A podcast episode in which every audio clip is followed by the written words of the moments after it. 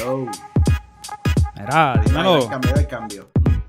Dime, dime, dime, dime, dime. ¿Es la que hay? Estamos aquí.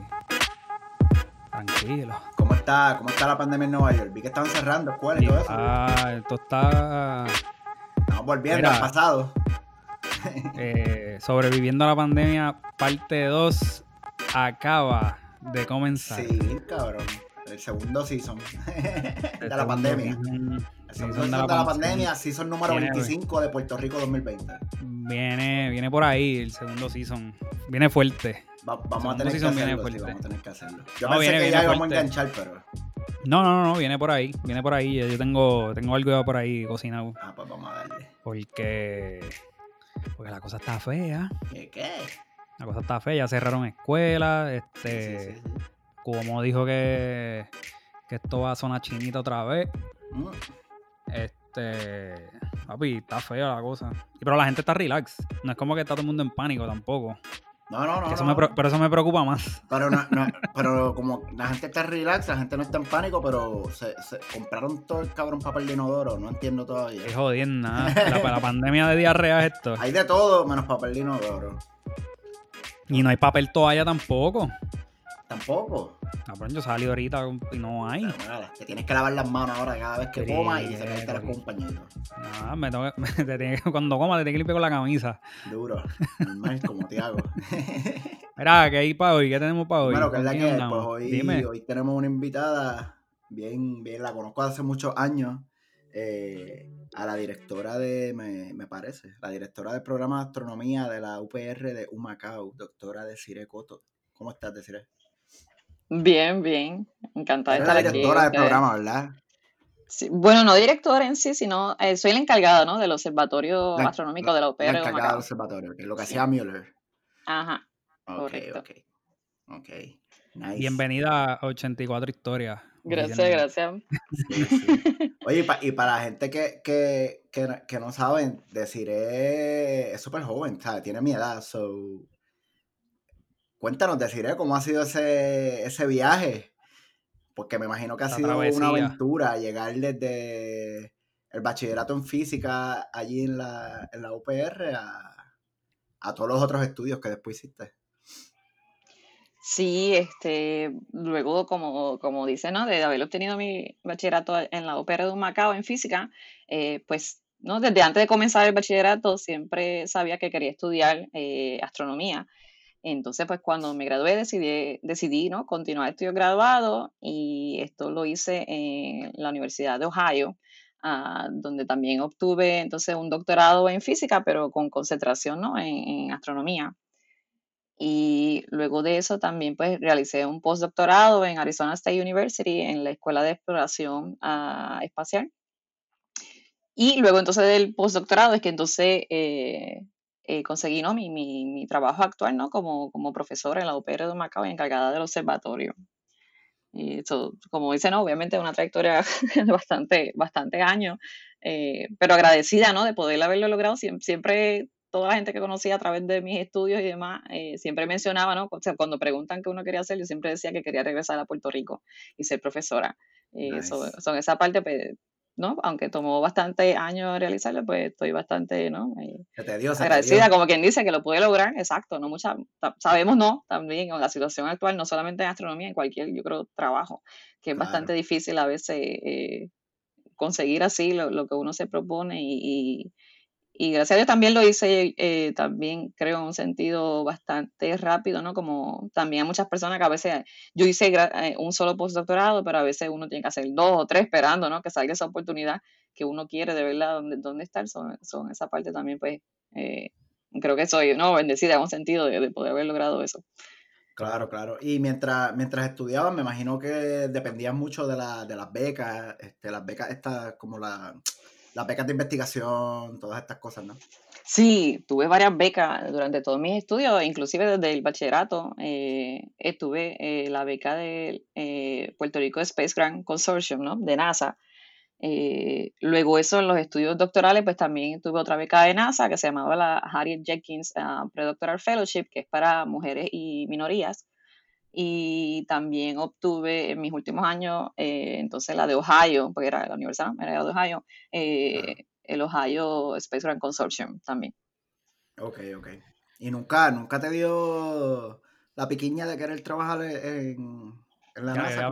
yo le iba a preguntar eso mismo. Sí, bueno, SpaceX, qué sé yo, una de esas compañías. tiene que ser, eso tiene que ser un, un life goal, yo entiendo. Sí, sí. De hecho, yo tenía una posición alineada antes de que se me diera esta oportunidad, justo cuando, a mí, yo empecé aquí en enero de 2016. Eh, pero unos meses antes, eh, bueno, yo básicamente terminaba el postdoctorado, ¿no? En, en diciembre de, eh, del 2015, ¿no? Y tenía una posición alineada para empezar en enero del 2016 en, en, NASA Ames Research Center en California. Iba a estar con el grupo de defensa planetaria como investigadora. Y, pero, ¿no? A la vez, pues surgió esta oportunidad, ¿no? Y, y, la conseguí, pues, obviamente, como mencioné anteriormente, que era mi sueño siempre regresar a Puerto Rico y poder ser profesora, so decidí entonces aceptar esta posición en lugar de aquella. Ya, ¿Y, y, y fue difícil? Eh, fue difícil, ¿no? En un sentido, todo el mundo siempre dice, no, obviamente que es NASA y todo el mundo quiere trabajar con NASA. Y, y en verdad que era una gran oportunidad y, y, me hubiera gustado, ¿no? Por lo menos pasar un tiempo allí y tener esa experiencia. Eh, pero como dije, no, a mí sé lo que me llenaba de más satisfacción, pues era en esta posición que tengo actualmente. Y, ¿no? Que estoy haciendo, ¿no? Como educadora, ¿no? Eh, aquí. Y también puedo continuar eh, haciendo investigaciones. De hecho, con el grupo de personas, ¿no? Que iba a trabajar en, en la Science, pues ahora mismo colaboro en proyectos de investigación. Son esa parte, pero pues, no es que perdí todo, ¿no? Eh, simplemente estoy trabajando ¿no? de una manera diferente a lo que hubiera seguido si hubieras aceptado esa posición allá. Sí, que, sigas aportando a la comunidad y a, sí. y a NASA desde otro, desde Puerto Rico. Sí, correcto, correcto. desde la ciudad Cris. Ajá. ¿Cómo está, ¿Cómo está el programa de, de física de la, de la OPR? ¿Sigue, ¿Es el mismo todavía, el de física con electrónica? Sí, sigue de física aplicada a la electrónica y también eh, hay ¿no? un grado asociado en nanotecnología. Eh, pero estas son, eh, ¿no? que de hecho uno de los programas particulares, como quien dice, en todo Puerto Rico en física, ¿no? que no es física general, sino aplicada a esa concentración de electrónica.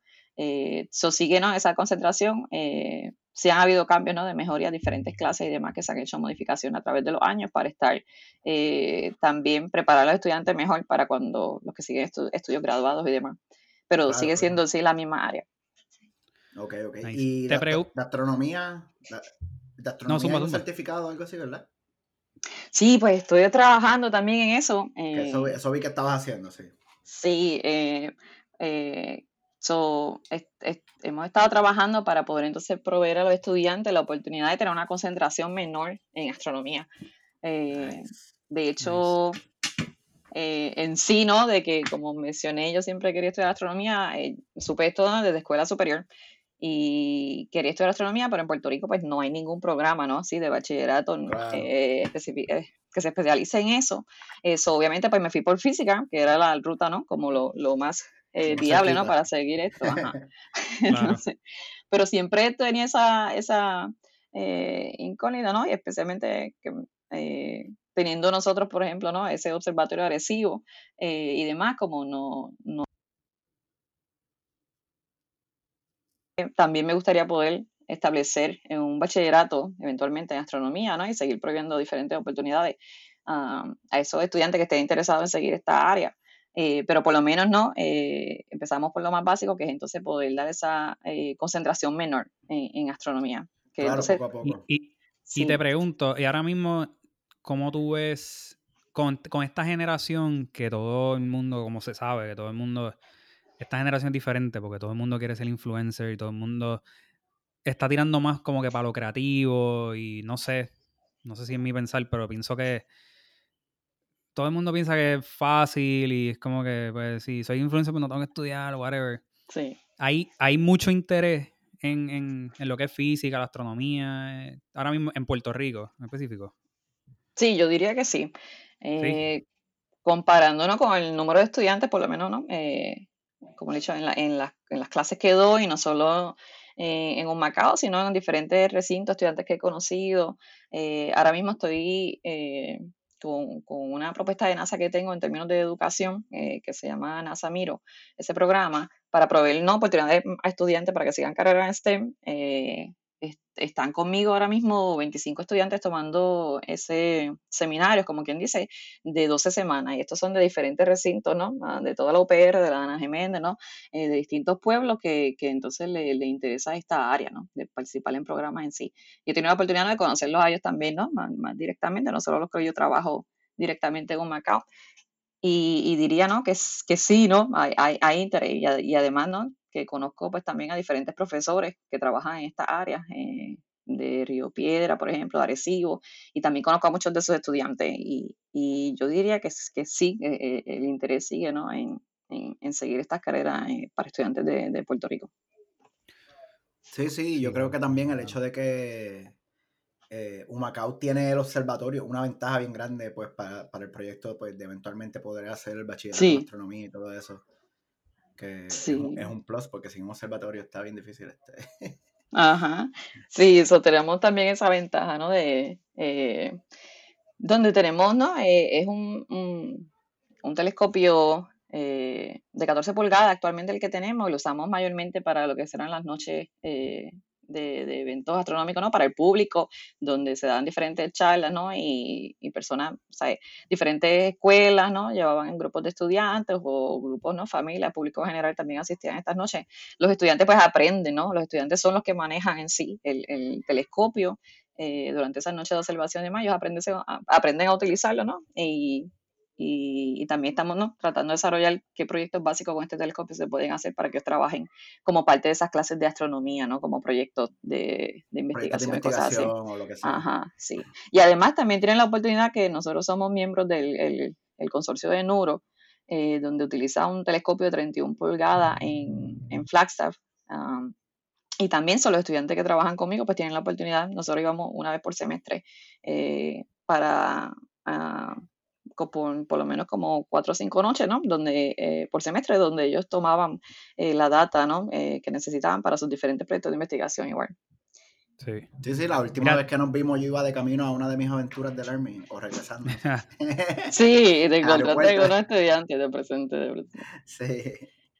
Mira, te iba a preguntar, antes de, cuando tú empezaste con este interés de, de obviamente, pues, de obtener este conocimiento, una vez ya tú estás en el field y, em, obviamente empiezas a, aprender más y a trabajar en, lo que estás trabajando, ¿qué descubriste o qué aprendiste de algo que tú pensabas, que pensabas que era de otra manera o te imaginabas que era de otra manera y cuando llegaste al field dijiste, diablo, esto, wow, esto es otra cosa? O que equivocado eh, estaba de, este mito que yo pensaba y, ahora es totalmente diferente. Ah, ¿Te refieres al trabajo en sí? O, sí, o, o, del, mismo, de, la misma, del mismo estudio, o algo que uno se imagina, qué sé yo.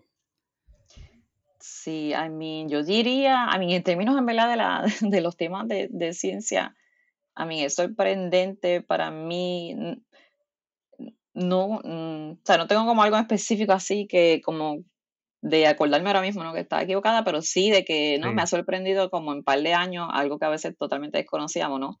Entonces, de momento tenemos la, la, tecnología, ¿no? De, de, de, poder ser capaces de, de, detectar eso. Por ejemplo, recientemente, eh, no sé si llegaron a ver, ¿no? En las noticias, además también cuando tomaron la primera imagen de un, de un hoyo negro son cosas que uno nunca, cuando yo estaba estudiando, eso, eso era como inimaginable, ¿no? No, eso no, iba a pasar en mucho era tiempo. ciencia ficción, eso era como de sí. ciencia ficción. Sí. Existe, pero nunca nadie la ha visto, así que... Ajá, sí, uno tenía que creer que, ¿sabes? Básicamente, y, lo del agua, y cosas ¿Y lo del agua en la luna es real?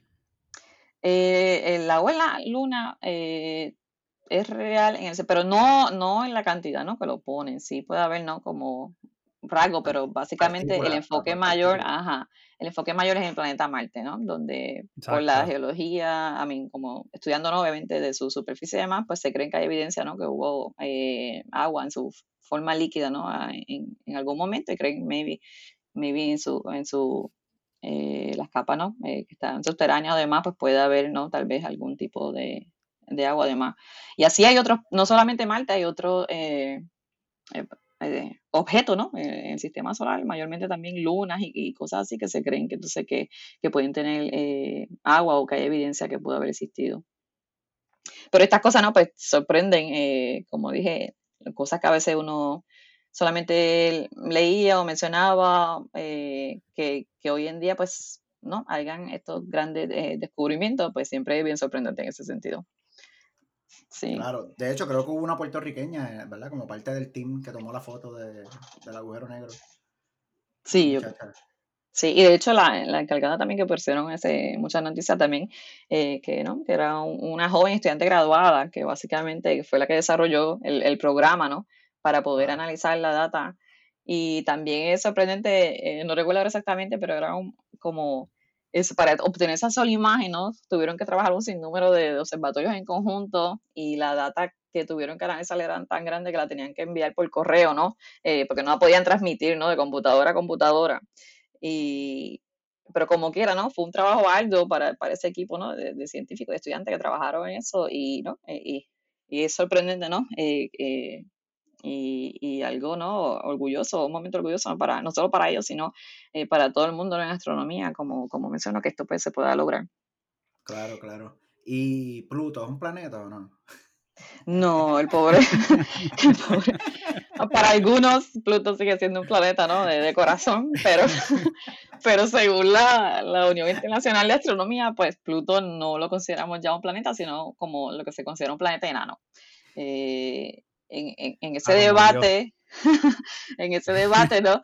Básicamente, eh, son diferentes características ¿no? que hacen a un planeta y la que elimina a Pluto de esa categoría es que él cruza su órbita con, eh, con la órbita de, de, de, Neptuno y básicamente todos los planetas tienen básicamente como que equilibrar esa órbita en lo que ellos están pasando.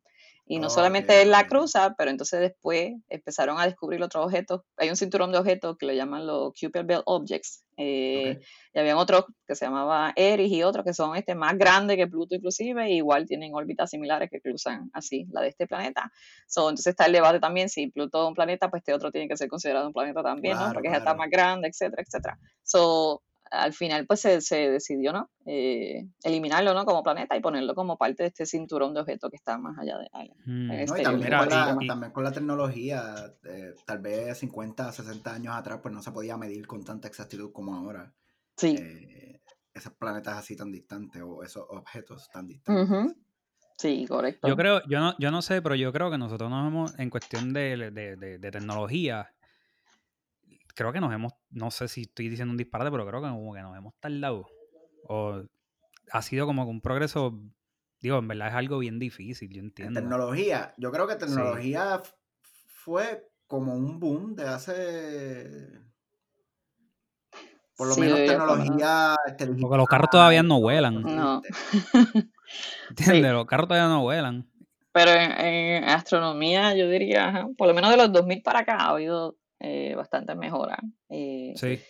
Que a mí, por ejemplo, también especial, yo trabajo eh, mayormente estudiando asteroides, eh, nada más en, ¿no? es descubrir estos asteroides que existen. si, si ustedes pueden ver la gráfica ¿no? de, lo, la cantidad que han descubierto ¿no? por año desde, desde los 90 para acá, eso aumenta ¿no? significativamente, como, como, casi de manera exponencial. Y gracias a esos avances ¿no? de, de los telescopios ¿no? que tenemos, mejores cámaras, CCD, etcétera, y programas también dedicados a, estudiarlo.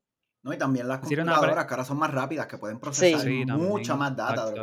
sí. ¿Ustedes, ¿Ustedes se preocupan mucho por la, por la contaminación lumínica? Sí, eh, obviamente en cuando, alrededor, por, por, ejemplo, ¿no? de los observatorios, eh, pues se trata, a mí los que están dedicados, ¿no? A obtener ciencia, eh, data así para, para, para, científicos, pues están casi siempre, ¿no? En, sitios aislados, ¿no? Donde no haya prácticamente ninguna eh, contaminación. Eh, porque entonces, pues, obviamente te, te, limita también, ¿no? La capacidad del, telescopio de lo que puedes observar. Claro. Está en monte, un monte metido allá. Sí, normalmente son desiertos, ajá, montañas altas, etcétera. Cosas así. No, no lo vas a ver normalmente así en ciudades o no, claro, claro. Y, no, y, te, y te pregunto porque pues de eso, pues de ahí yo puedo, de esto, pues yo soy fotógrafo. Y obviamente, pues, si trato de hacer fotos de estrellas y cosas así, pues obviamente pues, uno tiene que ir a lugares oscuros. Sí. Y pues no sabía si, si eso era como alguna, si había alguna preocupación en cuestión de, de ciencia, de que, Sí. De que hay demasiada contaminación lumínica, de que hello, tú vas- no se pueden ver las estrellas. Aquí en Nueva York no se ven estrellas para Sí. nada. Sí. Por ejemplo, depende de la, ¿no? la localidad. Yo diría que la mayor preocupación reciente de los eh, astrónomos sería, no sé si has escuchado este, lo de, creo que se llama SpaceLink, eh, donde la, ¿no? de la compañía de, de Tesla y demás tienen estos satélites de comunicación que, es- que son como Sí. una fila de satélites. Oh, los que zumbaron, que son para dar Sí. internet y todo eso. Ajá, O sea, pues eso, un montón y ahora están. Sí, sí, sí. sí. Sí, pues eso han causado preocupación, porque entonces en, en, ¿no? en el cielo que tú estabas observando, entonces eso sería ¿no? catalogado como una contaminación lumínica en Sí, te sentido de la- a cruzar, los astrónomos. observando algo y se te empiezan a cruzar. Sí, en vez de tener esa imagen clara que tú tenías del cielo, ¿no? Eh, tiene esa línea, ¿no? Porque entonces tampoco es que aparece un punto y demás. Si tú estás tomando observaciones, pues, eh, ¿no? De varios minutos, etcétera, lo que sea, pues tú ves la trayectoria, ¿no? De todos esos satélites, como cubriendo, Hmm. ¿no? Tu, tu imagen y demás. Pues eso sí ha sido una preocupación en, en- en los astrónomos. O sea que la película de Wally es bien cierto lo que está pasando. No, en serio, porque-. ¿Tú te acuerdas? ¿Tú te acuerdas? ¿Tuviste Wally? No me acuerdo bien. Era un ¿No te robot. Era un robot. Sé que era un robot. Está toda jodida, entonces lo- lo- lo- los Se humanos- fueron a un crucero espacial. gordos y están todos jodidos. Pero que hay una parte de Wally que cuando ellos salen en buste, cuando están volviendo a la Tierra, Ujú. este, es porque es como ellos, esta compañía que en realidad, si tú te pones a pensar, es una compañía como Tesla. Ujú. Porque es Literal. privada, es privada. Es una compañía privada que el, el mundo, pues, estaba tan contaminado Sí. que ya no había vegetación. Obviamente, sin vegetación no podemos vivir, no hay Ajá. aire. Pues, eh, esta compañía, que no me acuerdo el nombre, que es como Tesla, se inventaron un, cru- hicieron un crucero espacial. Pero era para salvar la humanidad en realidad. Sí. Entonces, cuando el crucero, en una, ellos mandaban estos robots a la Tierra a ver si encontraban plantas. Pues a- a- por ahí va la, la trama de toda la película, que en la película está súper buena, que la puedes ver. Sí, la tengo que ver otra vez. 100% la recomiendo, a mí me encanta esta película. Pues cuando ellos vuelven a la Tierra, este, yo no sé, yo, ¿tú te acuerdas que hay, un, lo que se, alrededor de la Tierra hay un reguero de Eso satélites? es, sí, bueno, eso es bien, eso es algo que siempre se ha hablado mucho, que es la, la contaminación espacial, porque claro, la ca- contaminación espacial. ca- cada vez que un cohete sale, deja, si se rompe un satélite, hay veces que los satélites pier- eh, mueren, este, pi- pierden, ¿cómo? Sí, los dejan su ahí. vida, su vida funcional, y lo que hacen es que los sacan de órbita, ¿no? Sí, lo, eh, depende, no, lo pueden eh, modificar mayormente a que se queden en una órbita también alrededor, eh, ¿no? De la Tierra, pero, que no está afecte, no, no, ajá, no sí, pues, ese es otro tema también que hay, hay gente también que se dedica a estudiar eso, ¿no? ¿Entender? A veces también muchos de los objetos que entran hacia la atmósfera, a veces son, ¿no? Basura espacial, de eso mismo, de ocurren Sí, colisiones entre ellos y pedazos, sí, eso, eso también pues puede caer, ¿no? En, en la Tierra. Y ese es otro tema también que algunos se dedican ¿no? a, a estudiar y considerar ¿no? cómo estamos afectando ¿no? en sí el espacio o dónde esas piezas eventualmente, ¿no? según caen aquí, que, que, que vayan a afectar y caer ¿no? en otras áreas, etcétera. Claro, claro. ¿Qué te parece? ¿Qué te parece ese nuevo, esa nueva obsesión de los billonarios de crear este compañías espaciales y están haciendo hasta contratos con NASA? ¿Lo ves como algo positivo? Sí, por ejemplo, a mí, por lo menos en los términos de, de comercial, eh, como ahora mismo no está, estos últimos lanzamientos que, que hubieron, ¿no? Pues Claro, eh, claro. eh, es la primera vez, ¿no? Que básicamente NASA, NASA, NASA en sí no son los encargados, ¿no? De desarrollar eso, esas naves espaciales que, que lleven a, a bordo a los astronautas y demás. Claro. Eh, creo que es eh, positivo también en, un sentido, ¿no? De la tecnología, ¿no? Eh, han tenido mayores también progresos. A veces, I mean, NASA también a veces está, eh, creo, no diría limitado, pero a su vez, ¿no? Ellos están encargados también, mayormente también de la, de la ciencia, creo que sí hay otras también, eh, industria, ¿no? Y, y también siempre lo ha habido a través de los años, ¿no? La compañía Boeing y otras así, ¿no? Siempre han estado por, por ya bastantes años. Eh, que han aportado, ¿no? En sí a- al desarrollo de la exploración espacial. Eh, yo creo que es positivo, ¿no? Eh, si se, se puede eh, aumentar, ¿no? Las capacidades que tenemos actuales. pues en ese sentido sí lo veo positivo. Sí, sí. Yo creo que ayuda mucho también en, el aspecto de, que le da un respiro económico a los programas de, a los programas, porque son, esos son programas de billones, ¿sabes? ¿no? Sí. Lanzar un cohete es un proyecto billonario. Este, sí, sí. Entre todo lo que está envuelto, y yo creo que eso le da un respiro también un poco a, pues, por ejemplo, a Estados Unidos. Sí. De que tienen ese capital privado ahí, este, ayudando. Sí. No tienen que costear el vuelo completo. Ajá. Y que, ¿no? Y volviendo a los mismos avances, ¿no? De la tecnología y las cosas que han desarrollado, ahora mismo comparando los lanzamientos antes, a veces costaban hasta billones ¿no? Comparado con ahora algún, unos, ah, ¿no? Cientos de millones en comparación. eso también, pues, algo positivo, ¿no? El, poder eh, no solo mejorar la tecnología, pero reducir, ¿no? Los costos, ¿no? Eh, que están envueltos en cada lanzamiento y demás. Y también lo de la tecnología reusable, ¿no? Estos cohetes también que han visto que vuelven y lo, después que lanzan pueden también. Eso te iba a preguntar. Eso, otra vez cuando yo lo vi, eso para mí fue, bueno, para un montón de gente, porque toda la gente que lo estaba viendo estaba todo el mundo bien emocionado. Para mí eso estuvo súper demente cuando aterrizó el, este, eso, si no me equivoco, esos son los tanques, ¿no? Los tanques de, de propulsión que usan. Sí, sí. Que normalmente pues siempre era, ¿no? Pues, como quien dice, desechable, ¿no? claro, sí, sí. Ya estaba todos esos millones para crear eso y después para borrarlo. Pues ahora... tenemos, esperanza, tenemos esperanza que los del Parque de la Ciencia algún día salgan. No, mija. no, mija. Por eso del Parque de la Ciencia están gufiados. Eso están Representan, representan. Sí, sí. Vayamos a cohetes, para que sepa. Vayamos a cohetes, para que sepa. Mire, y eh, eh, bueno, tuviste la oportunidad de trabajar en el radiotelescopio de Arecibo, ¿verdad? En algún momento. Sí, yo personalmente pues nunca llegué a hacer eh, proyectos de investigación. Sí he estado envuelta en colaboraciones, ¿no? Con mentoría de estudiantes, ¿no? Como algunos de mis estudiantes pues han trabajado ahí haciendo ¿no? Eh, complementando básicamente su proyecto de investigación, por ejemplo, estudiando radar de asteroides eh, eh, allá, ¿no? Y, pues en, en Humacao pues hacían la data óptica de ellos y así. siempre, pues obviamente sí lo, lo, pude visitar mientras hacía mis estudios, por ejemplo, en Humacao. pues sí tuve la oportunidad de visitar varias veces y demás y tomar seminario y cosas así, pero no, ajá, sí, con los grupos que íbamos, pero había un grupo el grupo. de madrugada, era bien tarde, tenemos que esperar porque es como por turno. Sí. Porque había, había gente de otros países, me acuerdo. Sí, pues tuve oportunidades así de visitar, pero que yo haya utilizado en sí el, radar para hacer proyectos míos personales de investigación, pues eso eh, no. Y eh, todavía... ¿Cuán, triste, ¿Cuán triste es perder el, el, ah. el radiotelescopio de Arecibo?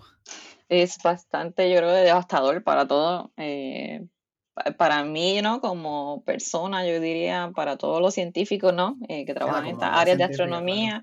Y yo diría hasta que para cada puertorriqueño, porque aunque uno no estudie esa ciencia, ¿no? Pues, pues siempre ha sido como un, icono, básicamente, eh, de, nosotros. Y también un orgullo, ¿no? Cada vez que dicen el, radiotelescopio agresivo, ¿no? Eh, yo creo que ha impactado no solo a los estudiantes que han podido, ¿no? Visitarlo, ¿no? Y, que se inspiren, ¿no? A seguir estas carreras y demás, aunque no, y a los que trabajan ahí directamente en proyectos de investigación de verano, internado y cosas así, pues más todavía. Eh, pero yo creo que a, todo aquel que, que sea solamente lo ha visitado, ¿no? Eh, se sorprende, ¿no? Estar, estar allí y, ver este radiotelescopio y saber que es el más poderoso, básicamente, en todo el mundo. Eh, yo creo que, ¿no? sigue siendo, sigue siendo el más poderoso, sigue siendo el más poderoso todavía. Sí, era más potente. Si escuchaste, ¿no? Eh, recientemente China construyó uno más grande. Sí, sí, eh, sí. El de Recibo es de 305 metros y China construyó uno de unos 500 metros. Eh, pero a diferencia, ¿no? porque el de Puerto Rico no era básicamente también el más grande, ¿no? Hasta que China construyó este estos años recientes. Pero el de China es lo que llaman uno radiotelescopio pasivo. So, ellos básicamente tienen ese plato ahí que recibe la señal, lo que caiga, ¿no? Del espacio y la analizan. Ajá.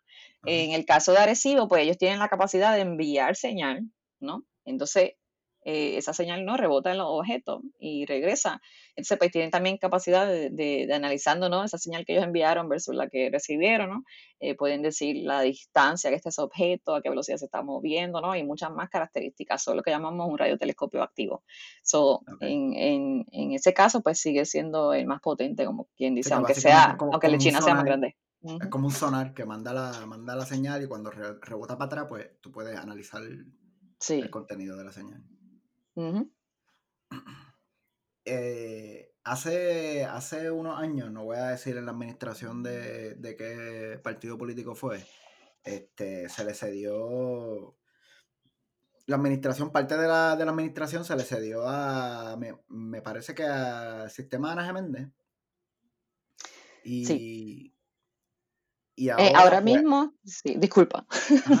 no, pero no, tú sabes más de eso que yo. yo. Sí, no, está eh, el encargado principal en la Universidad de Central Florida, en colaboración con la Ana Geméndez y, y, una compañía que se llama Young Enterprises. Eso está ok, ok, Y el costo de arreglarlo, el, el, costo de arreglarlo, porque sé que colapsó el cable y a raíz de eso, pues eventualmente ha ido colapsando la estructura poco a poco.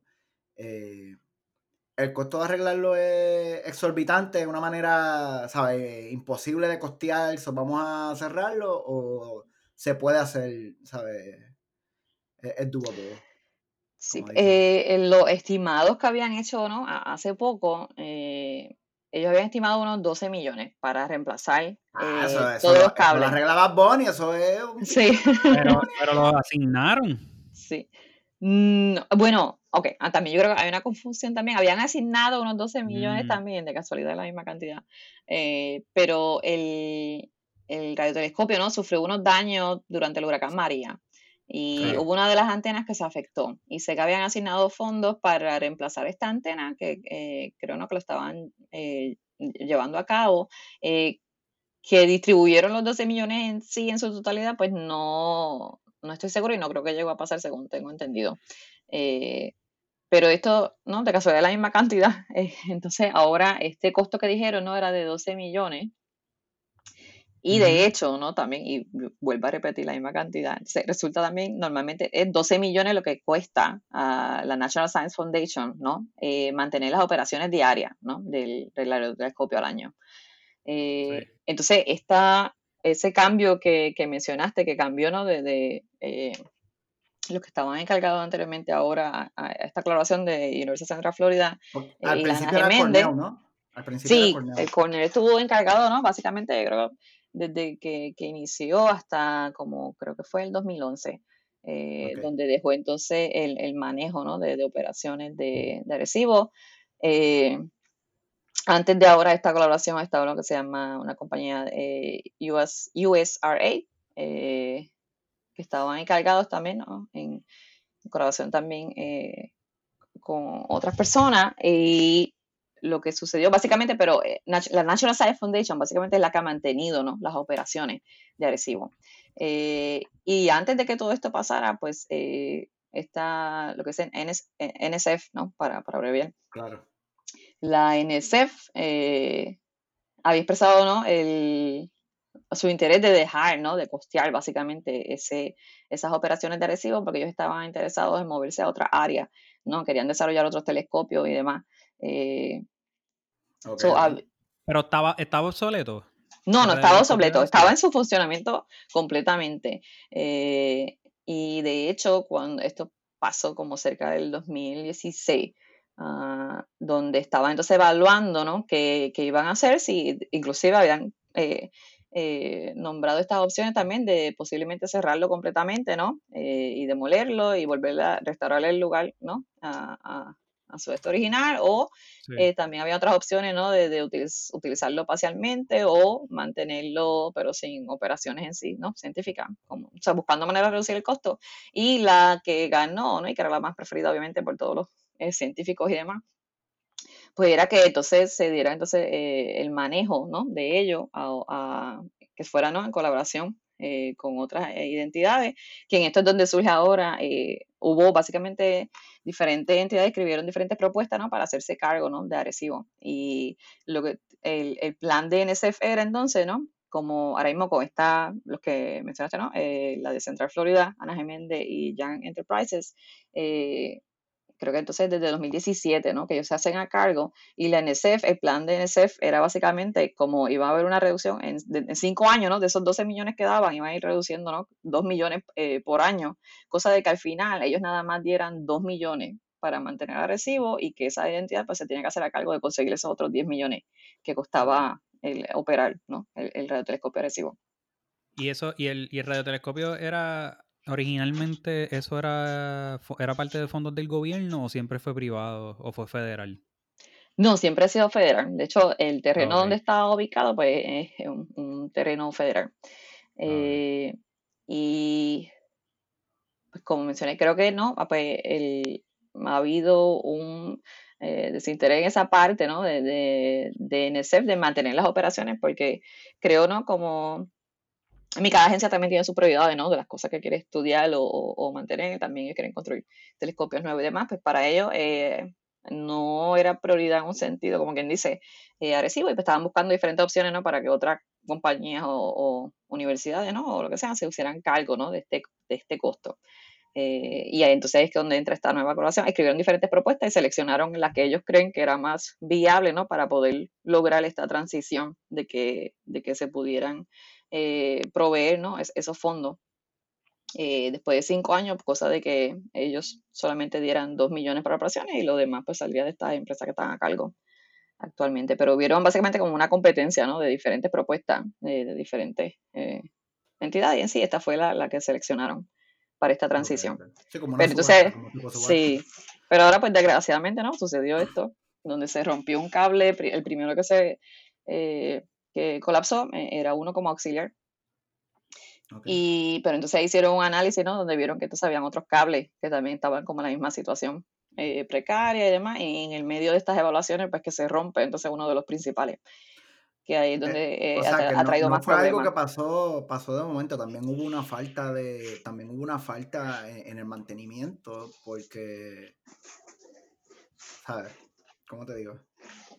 Si, si, tú tienes un, carro que una goma se le explota, está bien, se te explotó la goma. Pero entonces cuando chequeas las otras tres gomas, las tienes eh, pelas, pelas, y hay una que tiene un clavo que es lo que está aguantando la goma con aire, pues también es un problema del de, mantenimiento como tal de las facilidades, ¿no? Sí, ah, bueno, ahí en verdad no sabría decir yo personalmente, ¿no? Como no estoy allí trabajando directamente y no sé en sí cómo funciona eh, ese cuidado sé que obviamente no cuidan las instalaciones y demás, lo que no sé, o sea, no sabemos en sí, eh, o por lo menos no, nosotros acá, eh, fuera de la, o sea, de, la, de Arecibo, eh, desde cuándo estaba pasando esta situación. También, obviamente de María, yo no sé si, ¿no? Después del huracán María, ellos obviamente hicieron evaluaciones y demás, no sé si se dieron cuenta de esto, o también, ¿no? ¿Sabes que ha ocurrido estos terremotos también recientemente? Eh, no sé si es el conjunto ¿no? de todos estos eventos que han ocurrido y también eh, los años ¿no? que lleva también el telescopio, no sé si todo fue, ¿no? Eh, de casualidad que pescadores que ha afectado, ¿no? y lo ha deteriorado de esta manera. lo explotó todo el momento. Sí. sí. Pero entiendo, ¿no? Y yo creo que toda la comunidad científica entiende que, que tiene salvación, ¿no? Y como menciona, básicamente esos 12 millones que cuesta arreglar lo demás, es nada en comparación al valor ¿no? y las contribuciones que este radiotelescopio brinda ¿no? Eh, para los avances científicos. Eh, y pues eh, de hecho ahí ahora están escribiendo también peticiones a, la Casa Blanca, ¿no?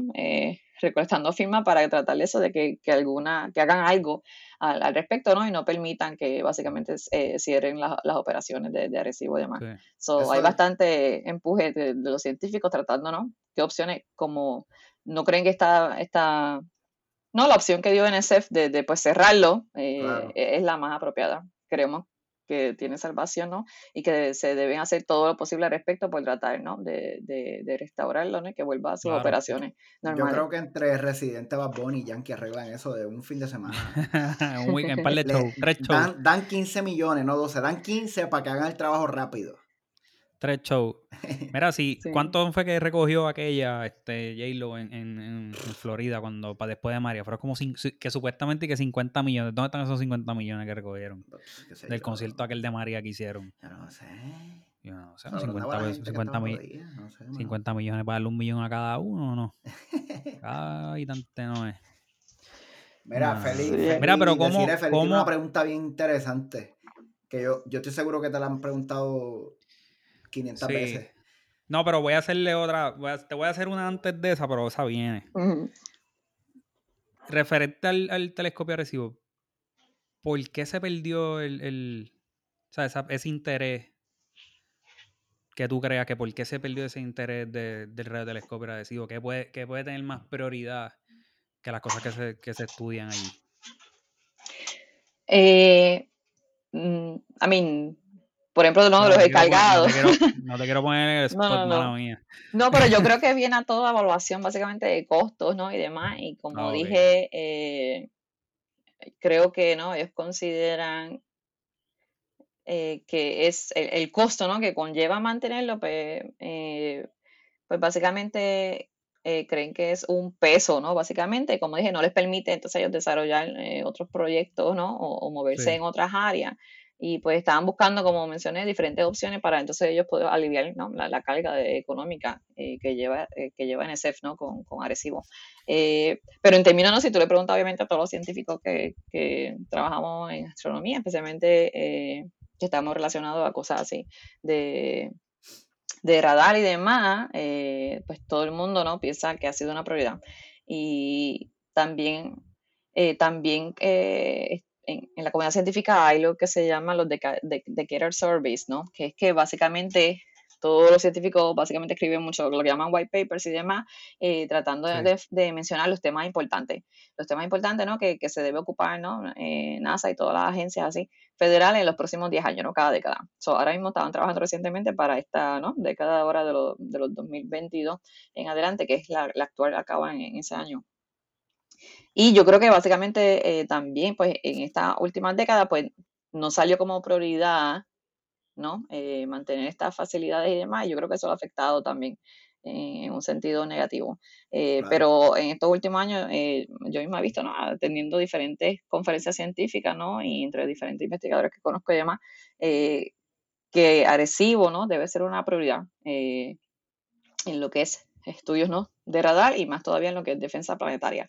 Este es el, básicamente, eh, el radiotelescopio, ¿no? Eh, también de respuesta rápida, que si, por ejemplo, hay un asteroide que tenga un posible eh, o sea, impacto, que presenta un posible impacto a la Tierra, pues este radiotelescopio se puede utilizar para caracterizarlo, ¿no? Mucho más fácilmente y obtener más data sobre ello. Y so, creemos, a mí, perderlo, ¿no? No solamente es una gran pérdida para la ciencia en general, pero también para la, defensa planetaria Claro. en especial. Sí. Eso es todo. eh, pero como dije, ¿no? Los científicos no se están dando por vencidos. Si ustedes van a las redes sociales y demás, pueden ver ¿no? diferentes hashtags y demás, y la, como la petición esa también que les mencioné eh, de la Casa Blanca y demás, donde están eh, diciendo ¿no? que básicamente que lo salven. Y, y todos creen ¿no? que, que esa no es la, la opción que deberían escoger. Creen que, eh, aunque presente obviamente algunos riesgos, ellos también se basan, ¿no? Que, que es riesgoso para los que van a trabajar Oye, en restaurarlo y demás, pero alguien mencionó, disculpa, que como No, no, lo vi en, una, en, un, en un post y ese fue eh, como la comparación que más me estuvo ¿no? acertada, como quien dice que, o sea, que lo están cerrando porque presenta un riesgo ¿no? para los humanos, como trabajar ahí o demás. Entonces alguien dijo, no, entonces pues, pues entonces deberíamos cerrar NASA y todo, la, todo lo, ¿no? estos lanzamientos al espacio y demás, porque tú estás poniendo en riesgo ¿no? esa vida humana claro. en cada una de esas misiones. Entonces no habría exploración espacial sin algunos riesgos, especialmente si la gente está dispuesta ¿no? a sacrificarse y, ¿no? y darlo todo, pues igualmente hay gente que está dispuesta a trabajar y reparar el ¿Cuánto- recibo. ¿Y cuántos, cuántos, cuántos astronautas hemos perdido? Ujú, lamentablemente, eso, todo En- eso cuesta riesgo, ¿no? Eh, y de hecho, no, esto para- yo considero esto mucho menos riesgoso que una Claro. que un lanzamiento claro. espacial y demás. Eh, eh, ah, yo creo que no, y muchos creemos igualmente que, que hay manera de trabajarlo, ¿no? Obviamente tomando las precauciones debidas eh, y haciendo lo, lo necesario al respecto. Pero, Riesgo, riesgo es limpiar las ventanas de los, de los edificios que hay aquí en Nueva York, que tienen como, como 30 mil pies de alto. Sí, sí, Y sí. tú ves a esa gente trepado en andamio y jodienda con, con un cablecito. ¿No viste, ¿Tú viste el de Miami que se le, que se le rompió el, el andamio? Papi, en Miami se rompió un andamio un, en- en- de esos tipos que limpian ventanas. como columpio estaba la, la jodienda. El tipo estaba como, qué sé yo, cuántos pies. Estaba caga- rico en todos lados. Estaba a muchos pies, pero Imagínate. cagadísimo. Pero lo salvaron, lo salvaron. No Lo nada. salvaron. Ah, por lo menos. Sí, lo salvaron. Eh, pero me parece, me parece, también te iba a comentar ahorita, como que le dieron un bailout, le han dado bailout a, a compañías privadas de carros, de, de cuanta mierda, y no le dan un bailout al, al telescopio, tú sabes. Sí, pues yo creo que por eso, ¿no? Es que están como esa misma petición que está ahora para eh, la Casa Blanca, para que ellos hagan algo al respecto. Eh, eso ahora mismo están tratando de recolectar las firmas necesarias para que la, ¿no? la Casa Blanca tenga que comentar al respecto eh, sobre la situación y ver, ¿no? Si se puede hacer algo. Claro. Y que liberen a George Celtic de un viaje también, que le den un indulto. Eso este Ay, ay, ay. Esto. Mira, pues ahora sí. Ahora viene la Ahora sí pregunta, la Sí, pregunta, ahora viene, ahora viene la la pregunta. de. Ajá.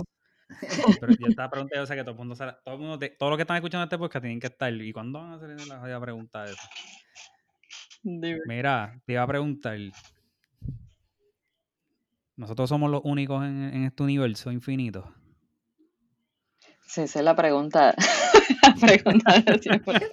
Tú eres astrónoma, ven acá. Los Sí, sí, extraterrestres sí, sí, existen. sí. Mira, directa, los extraterrestres existen. Hay alguien, porque en verdad nos están mirando. Sí. Ellos están con popcorn hermano en otro lado mirando y decir, ya lo, pero esta gente, ¿cuándo va esto? Sí, yo creo que obviamente pues, no hay nada confirmado, ¿no? Al día de hoy.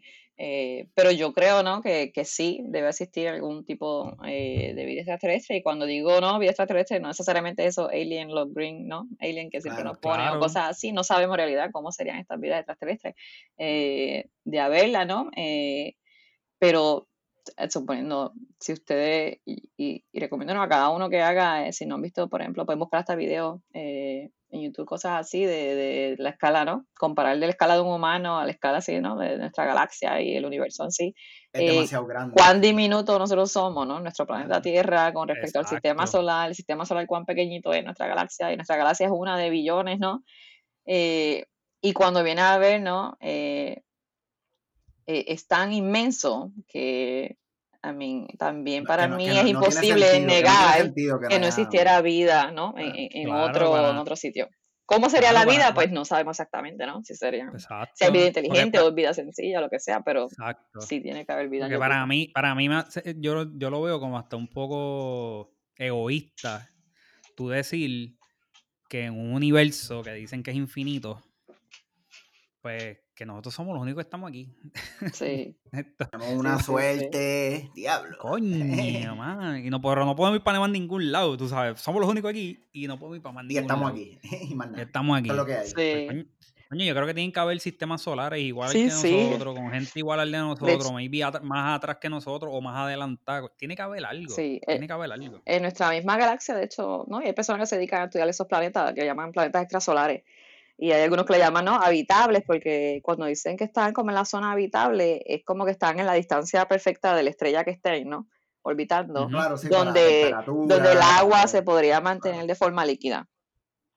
Entonces, y cuando dicen así que son planetas, eh, estos planetas eh, extrasolares habitables, pues nos, nos referimos básicamente a eso, a, a que sabemos que eh, si, hubi- a- si hubiera agua, ¿no? Pudiera estar en su forma líquida y sabemos que agua es una de las cosas más vitales, ¿no? Para, para que entonces sí se reproduzca la, la vida en ese otro sitio.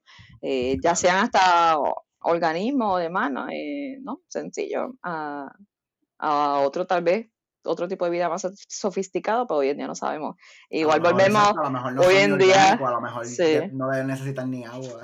Sí, sí, que esa es otra cosa, que también siempre está la distinción que decimos, ah, o sea, eh, que haya vida como nosotros nos claro. Como imaginamos, ¿no? O la vida similar a la conocemos, como la nuestra, ajá, como la conocemos. porque Claro. si en verdad hay otro tipo de vida que no, no tenemos ningún tipo de conocimiento al respecto, pues no, no sabemos, ¿no? Es- nosotros básicamente nos basamos con todo lo que aprendemos aquí en nuestro planeta Tierra, ¿no? Y eso lo aplicamos a todos los otros objetos que, que estudiamos en, en el espacio y Ese sería el plot twist más demente de la comunidad científica. Sí. Demente, pero a otro nivel. Eso es como que se acabó todo lo que tú pensabas, cierra los libros y hay que empezar a escribir libros En, en nuevos. vez de agua necesitan su- este, sulfuro, que sé, que sé yo.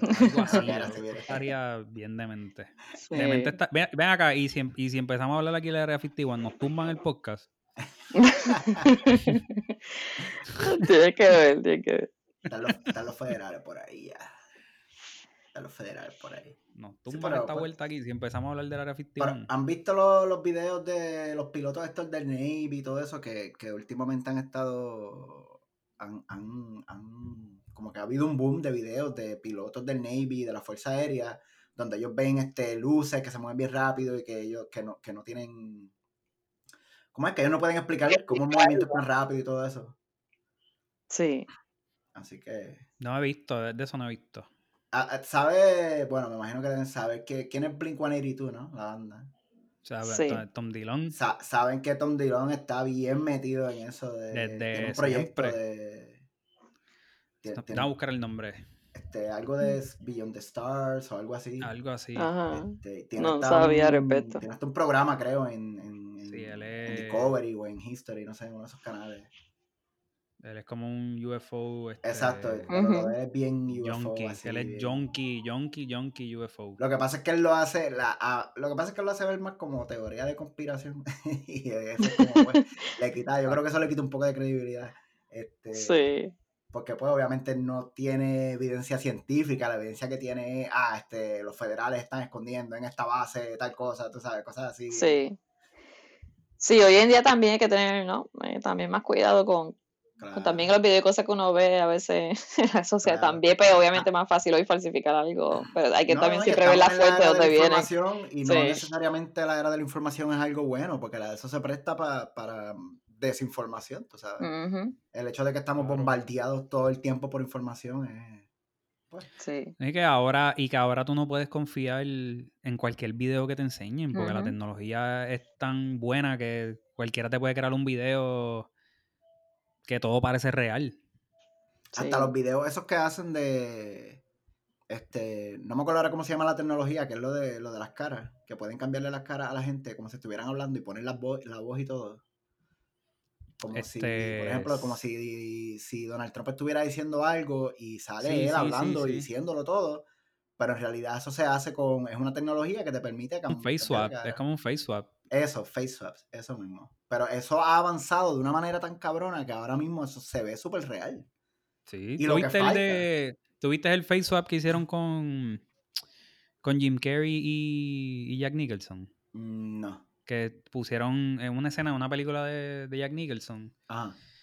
Y entonces hicieron un face swap de Jim Carrey. Mano, eso se fue viral. Porque la gente pensaba que Jim Carrey estaba haciendo. Estaba haciendo una película. con- eh, haciendo un remake de esa película de Jack Nicholson. Y todo el mundo está diciendo, wow, lo hizo igual. Y no fue que hicieron un face swap de la misma película de Jack Nicholson y pusieron la calle de Jim Carrey.